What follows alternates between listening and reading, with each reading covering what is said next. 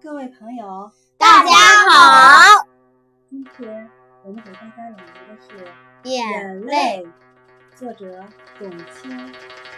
说到眼泪，你会想到什么呢？软弱，眼泪有时候是软弱，有时候是坚强，有时候是忏悔，有时候是宽容，有时候是羞怯，有时候是勇气，有时候是失败，有时候是成功。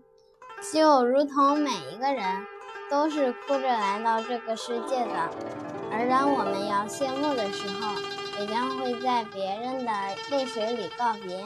让我们在一颗颗晶莹的泪水中，去感受那最真实的生命印记吧。